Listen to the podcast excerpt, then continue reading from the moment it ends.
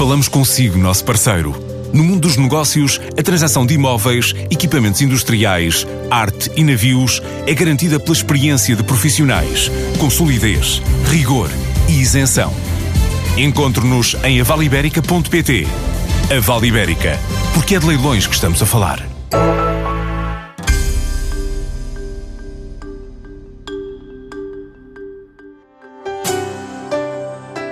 A Moneris é uma consultora que está a alargar o eixo de atuação na oferta de serviços às empresas. Entra em novas dimensões com ajuda do vasto leque de escritórios espalhados pelo país, mas também com uma rede de parceiros internacionais. Nesta altura fatura mais de 10 milhões de euros, tem um crescimento médio acumulado na ordem dos 20%. Em 2019 espera crescer mais 5%. A partir de planos e desafios que trazem hoje à TSF, Rui Pedro Almeida, o CEO do Grupo Moneris. A Moneris é hoje hoje uma consultora de largo espectro. Eh, na nossa matriz eh, inicial, nós tínhamos os serviços de contabilidade e processamento salarial, que naturalmente continuamos a prosseguir. Amplificámos a proposição de valor nesse setor, no setor do nosso core business, mas ampliámos também a proposição de valor para áreas de consultoria e de apoio à gestão. Eh, designadamente e mais recentemente, as áreas de corporate finance, com a área de incentivos comunitários, incentivos fiscais e a internacionalização, também a área de avaliação e de modelização financeira, a área de reestruturação estruturação e também a área de fusões e aquisições. Temos apanhado, de facto, muitas empresas também nessa área. Mais recentemente, outros desafios. O desafio formativo, e temos uma Academy, e também o desafio da área de seguros, eh, tendo uma parceria com a MDS, que é o maior corretor nacional, e a nossa proposição de valor também assente nessa dimensão de seguros. E, por fim, e mais recentemente, a área de risco e compliance, em particular, trabalhando o tema da privacidade e da proteção de dados. Com o alargamento deste, deste eixo de atuação, uh, quanto a que pontos do país é que já chegam? Estão só focados no continente? Também estão nas ilhas? Fundamentalmente no continente, mas no continente com uma atomicidade e uma capilaridade que é atípica neste setor de atividade. Nós estamos presentes neste momento em cerca de 10 distritos, uma presença física, mas efetivamente cobrimos todo o território nacional. Temos cerca de 20 escritórios próprios uh, da Moneris uh, e que vão desde Bragança até o Algarve. Portanto, efetivamente... Mas depois também tem uma rede de parceiros? Absolutamente. Temos uma rede de parceiros internacionais que está presente em mais de 100 países em todo o mundo. São cerca de 250 parceiros de uma rede que se chama MSI Global Alliance, uma rede de advogados, auditores e contabilistas e que nos permite ter o tal Global Reach, portanto, chegar até onde os nossos clientes uh, tenham as suas intenções de internacionalização e, ao contrário, acolher e receber uh, a atratividade de investimento que muitas vezes procuramos para o nosso país com este leque de atuação, quais são os principais desafios nesta altura? Os desafios que se colocam neste momento às empresas de consultoria, como a Moneris, eh, eu penso que se colocam em, fundamentalmente em duas dimensões. A dimensão tecnológica, mais e mais eh, a tecnologia é condição sine qua non para maior produtividade e, e para efetivamente respondermos às necessidades dos nossos clientes, e aí temos feito muitos avanços que que se a Ana quiser poderei naturalmente expandir, e depois uh, o tema do, dos recursos humanos. Naturalmente que nós somos uma empresa uh, formada de profissionais, de contabilistas, de consultores. Recursos humanos são de facto matéria-prima do nosso trabalho e uh, políticas de atração e de retenção de talentos são hoje absolutamente fundamentais, particularmente no momento em que vivemos praticamente um pleno emprego. E significa quantos postos de trabalho? Significa cerca de 300 postos de trabalho. Uh, de facto, é, é, somos o, um líder na área da contabilidade e do apoio à gestão em, Portugal. Uh, somos a empresa com mais colaboradores, colaboradores que são uh, vivem um, um, uma, um sentimento de inclusão, acho que bastante rico. Nós temos uma, uma comunidade muito heterogénea, naturalmente que espelho também da nossa capilaridade que eu falava há pouco. ter naturalmente recursos em Bragança, Porto, Leiria, Algarve, Lisboa, é um, traz-nos uma riqueza cultural muito grande e isso também nos permite olhar para a economia de uma forma muito próxima. Nós somos uma empresa, eh, costumamos dizer que somos uma grande empresa formada de pequenos âmbitos de atuação, porque efetivamente os nossos escritórios são escritórios de enorme afinidade com os mercados locais onde atuam. E são estas características que vos permitem ter o tal crescimento médio anual na ordem dos 20%? Uh, crescimento acumulado ao longo dos últimos três anos, cerca de 20%. Eu gostaria muito que fosse okay. 20% ao ano, não é? Tanto, mas 20% ao longo dos, três, dos, últimos três anos, o que é bastante interessante. Nós estamos neste momento com uma faturação de 10,3 milhões de euros, o que é, uh, a nível de, de, de serviços profissionais, uh, enfim, um valor já com uma dimensão bastante expressiva. Uh, efetivamente, a capilaridade e esta atomicidade permite-nos, por um lado, gerir o risco de uma melhor forma, portanto, não estamos tão sensíveis e tão permeáveis a circunstâncias locais, mas, por outro lado, também, naturalmente, que faz com que o crescimento seja um crescimento muito sustentado, muito consolidado, muito resiliente e, portanto, não se proporcione para tantos saltos tão grandes quanto, naturalmente, se uma atuação, uma atuação fosse estritamente macrocéfala, necessariamente permitiria. E este ano, há perspectivas de crescimento? Sem dúvida. Este ano estamos, eh, estamos, eh, temos um plano e orçamento ambicioso, um crescimento na ordem dos 5%, ehm, que será mais ou menos em linha com, com aquilo que, que foi no ano passado também. Eh, felizmente, também em termos de margem de rentabilidade, o negócio é um negócio com uma estrutura de custos razoavelmente inflexível, o que significa que nos apropriamos de grande parte parte do crescimento como forma de rentabilidade, o que é, o que é positivo. E significa hum, novos serviços? O que é que está nos vossos planos? Sim, uh, no ano passado lançámos uma área que foi a área de Risk Compliance, uh, particularmente no eixo do RGPD, do Regulamento Geral da Proteção de Dados. O tema da privacidade e da proteção de dados é um tema que veio para ficar e é um tema que a Moneris tem estado a trabalhar de uma forma uh, muito rigorosa e muito sustentada. Temos cerca de 20 a 30 projetos em pipeline e em concretização. vamos desenvolver e expandir esta área de risco e compliance para outras dimensões, nomeadamente para a dimensão também da melhoria contínua, para a dimensão do cybersecurity, para outras dimensões que não apenas e só o RGPD, sendo certo que o RGPD, o Regulamento Geral da Proteção de Dados, na sua uh, promoção e na sua, no seu desenvolvimento vão acompanhar uh, a vida da, da empresa.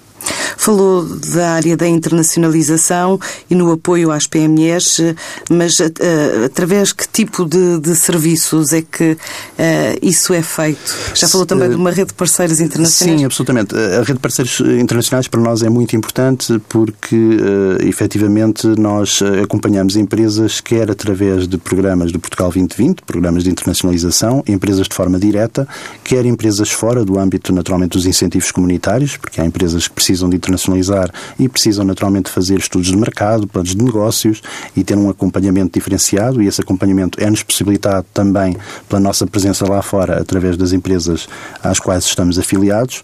Por outro lado, também temos cooperado muito com câmaras de comércio e associações empresariais no sentido da promoção de uh, feiras, missões empresariais uh, e temos trabalhado efetivamente com uh, muitas empresas do país todo e de diferentes verticais de atividade económica.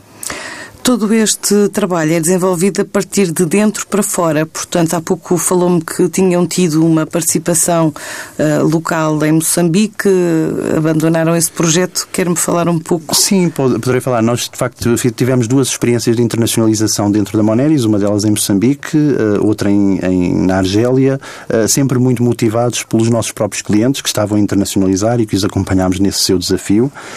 de facto, o território de Moçambique na altura em que fomos para lá, eh, estava a ter eh, bastantes problemas em termos de erosão do valor da moeda e, portanto, a nossa estrutura de custos na altura era baseada fundamentalmente em dólares, valor de arrendamento, e em euros, o custo com pessoal, eh, e as receitas estavam naturalmente desequilibradas, desequilibradas porque eram receitas em meticais.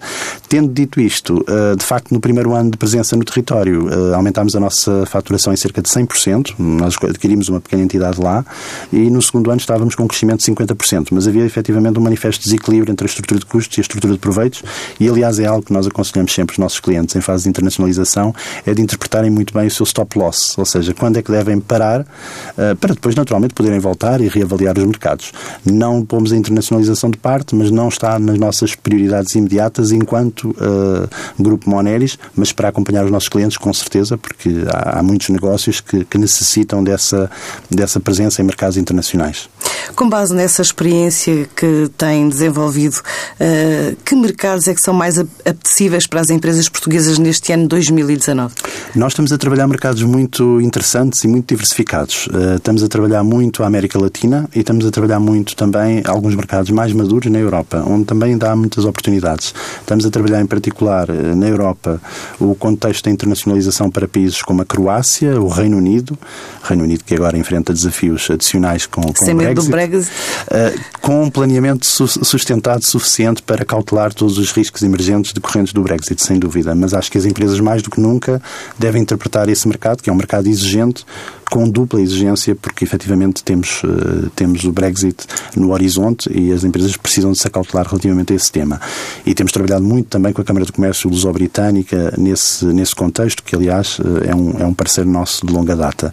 Por outro lado, também estamos a trabalhar mercados como a Alemanha, o Luxemburgo e a Bélgica. E isto em mercados mais maduros e na Europa. Mas falou da Croácia. Exatamente. Croácia também temos um projeto de, neste momento de, de, incentivos com uma, com uma associação empresarial, a API, uh, um projeto também no âmbito do Portugal 2020 uh, eh, e que efetivamente estamos a levar empresas para conhecerem o mercado croata, identificar parceiros, potenciais clientes uh, e efetivamente a sedimentar a nossa presença nesses territórios. Por outro lado, na América Latina, estamos a trabalhar muito e há muito tempo o mercado do México, que é um mercado muito atrativo também, um mercado exigente também também ele. Empresas não só da área agroindustrial, mas também da área tecnológica portuguesa estão a olhar para aquele mercado e para as necessidades que aquele mercado uh, necessariamente tem. Estamos também a trabalhar o mercado da Argentina, perdão, um mercado que, que agora está, está a recuperar de facto algum fogo e para o qual as empresas portuguesas começam a olhar e temos no horizonte outros mercados que muito sinceramente acho que em breve estaremos a trabalhar com empresas, seja via associações empresariais, câmaras de comércio ou de forma direta. Nesse contexto geográfico, o Brasil o Brasil é um território uh, difícil, tradicionalmente difícil para os empresários portugueses. Uh, acho que é um mercado que neste momento vive uma, uma incerteza grande, uh, uma incerteza de contexto económico grande. É um mercado com enorme potencial, mas efetivamente é um mercado que ainda não começamos a trabalhar. E os restantes países de expressão portuguesa? Os restantes países de expressão portuguesa têm sido trabalhados desde há muito. Nós continuamos sempre a trabalhar no mercado de Moçambique, também o mercado da Guiné. Cabo Verde é um mercado emergente e que temos estado uh, permanentemente a fazer projetos de uh, internacionalização, com planeamento, planos de negócios, uh, presenças locais com, com atores locais e Angola, um mercado talvez um pouco mais fechado, mas ainda assim um mercado que também temos trabalhado. Portanto, são projetos para continuar. Como é que se dá essa ponte? São visitas eh, privadas? São missões organizadas? É, é um pouco de tudo. Quando é num contexto, quando o fazemos num contexto de associações ou de câmaras de comércio, muitas vezes são uh, visitas uh, com um conjunto de empresas uh, que, se, que têm uma afinidade comum, que é um vertical de indústria e que olham para o mercado de uma forma agregada.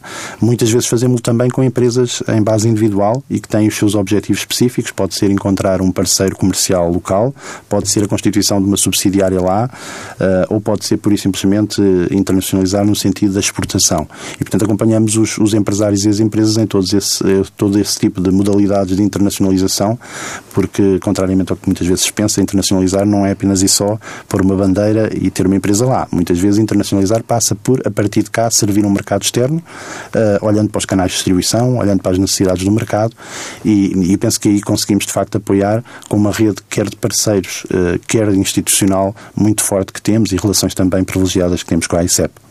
Falou também uh, de uma área mais virada para a tecnologia. Uh, neste domínio, estão atentos ou como é que trabalham o e-commerce, por exemplo? Uh, o e-commerce no nosso contexto, no contexto de serviços profissionais, é um contexto um pouco mais, mais distante. Mas a tecnologia, de facto, é absolutamente fundamental e está no nosso ADN e tem estado no, na matriz das nossas preocupações essenciais.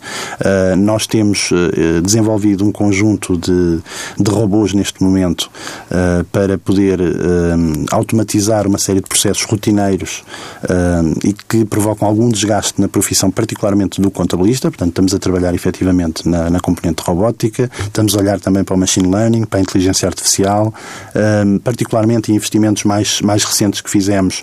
Fizemos uma reestruturação total do nosso parque de printing, da estrutura informática, plataforma informática. Estamos a investir muito na tecnologia também ligada à forma como lidamos e comunicamos com os nossos clientes, queremos que mais e mais o user experience do cliente Moneris possa permitir que ele tenha uma uh, exposição a toda a nossa proposição de valor agregada e não só de uma forma humanizada, porque estes serviços são profissionais e, portanto, dependem necessariamente das pessoas, mas que possam ter também aqui alguma substância tecnológica a apoiá-los, porque é absolutamente imperativo. É por aí o caminho para o futuro É absolutamente indispensável uh, que as empresas de contabilidade e de consultoria olhem para a tecnologia. Nós, em particular na área da contabilidade, temos uma administração tributária das mais desenvolvidas uh, a nível mundial.